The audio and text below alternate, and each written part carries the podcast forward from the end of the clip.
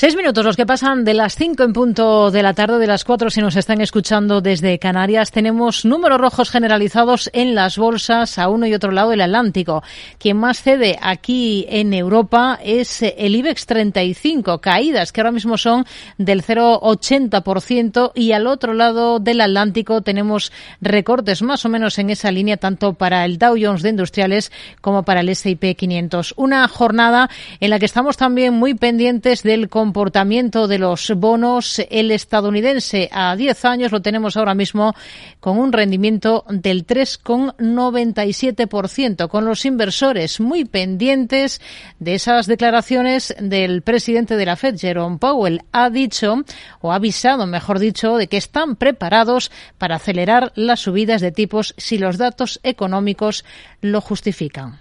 Redrive el renting de usados de ALD Automotive patrocina este espacio. Entra en aldautomotive.es y descubre todas las ventajas. Las palabras de Powell, que son lo más relevante de esta jornada en la que tenemos algunos claros protagonistas en el mercado español. Uno de ellos es Indra. La salida de su consejero delegado, Ignacio Matáis, marcha, marca el inicio de una nueva era en la cotizada y con varias incógnitas, sobre todo la de que qué es lo que sucede de puertas para adentro en la compañía tecnológica. ¿Qué supone el fin de esta etapa en Indra? Lo analizamos con Selena Niezbala.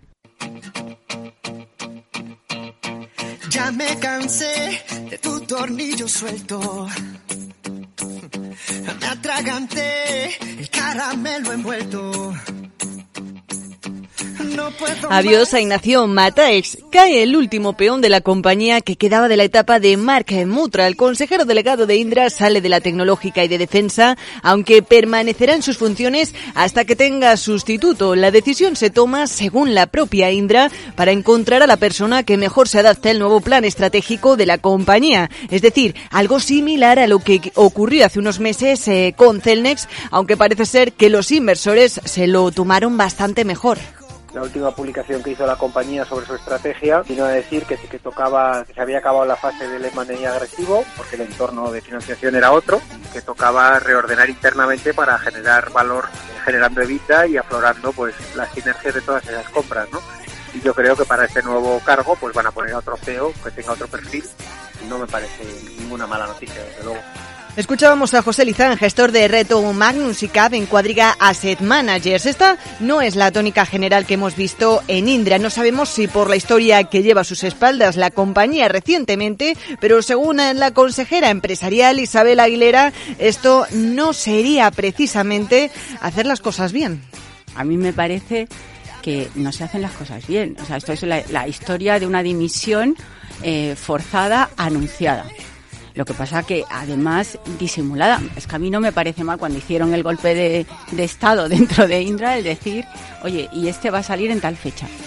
Y es eh, cuestión de destino o de casualidad. La forma en la que se produce la salida del consejero delegado de Indra después de conseguir unos resultados empresariales marcados por los máximos y tras haber reducido su deuda neta casi a cero, nos hace pensar que tal vez estaba más planeada de lo que parece. Esto de intentar decirnos que todo es Em, casualidad. Y además es que es en el peor momento porque ha habido unos resultados excelentes. Justo después de los mejores resultados, echan al CEO. Pues no, no lo entiendo. Luego este pacto de, bueno, es que en realidad no lo haces tan mal, por eso te quiero mantener cerquita del Consejo. El Consejo ¿Qué pinta en todo esto? Se suponía que era un consejo independiente. Si vas a apoyar a que el primer ejecutivo salga, ¿cómo es que lo quieres tener cerca de asesor?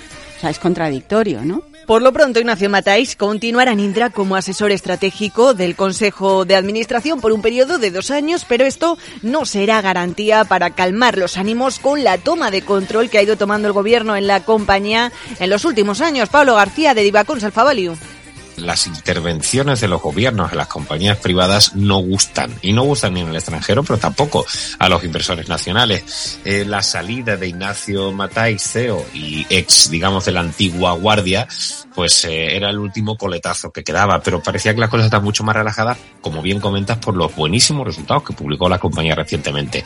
Es una pena, ¿no? Y esperamos que esto, pues al final se vaya diluyendo y la compañía, pues, eh, inicie una nueva etapa.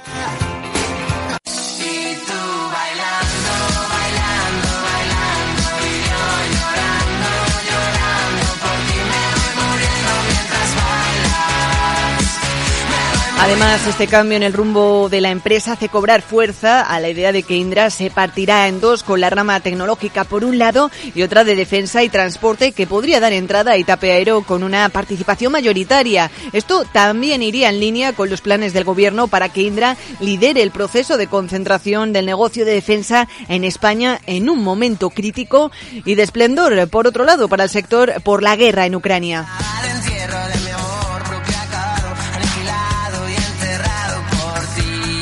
Pero ¿significa esto que se produce una brecha en la crisis del gobierno que la compañía dio por zanjada en junio con la salida de hasta seis consejeros? Ramón Forcada, director de análisis de Bankinter.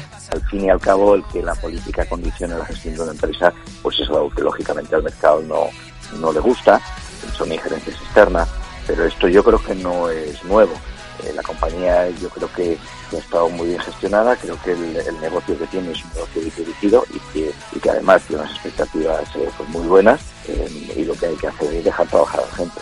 Desde que se destituyera Fernando Abril Martorell como presidente ejecutivo en mayo de 2021, las bajas se han ido produciendo en la compañía de manera consecutiva y esto, como era de esperar, merma la confianza de los inversores. La noticia ha tenido un impacto negativo en bolsa esta jornada, pero a pesar de ello, desde Renta 4 tienen una valoración de sobreponderar sobre sus acciones. Y lo cierto es que la marcha de la compañía en términos bursátiles va bien, a pesar de que la parte de gobernanza del negocio deja bastante bastante que desear para Ignacio Cantos, eh, director de inversiones de Atele Capital.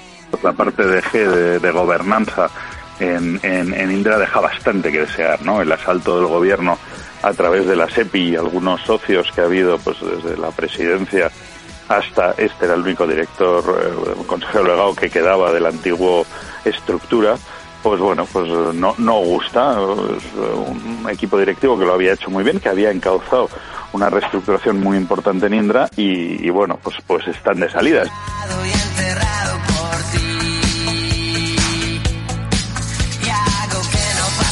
Lo que está claro es que se abre una nueva etapa para Indra con una directiva completamente renovada, aunque es probable que a la de defensa le quede la parte más complicada, ganarse la confianza de los inversores.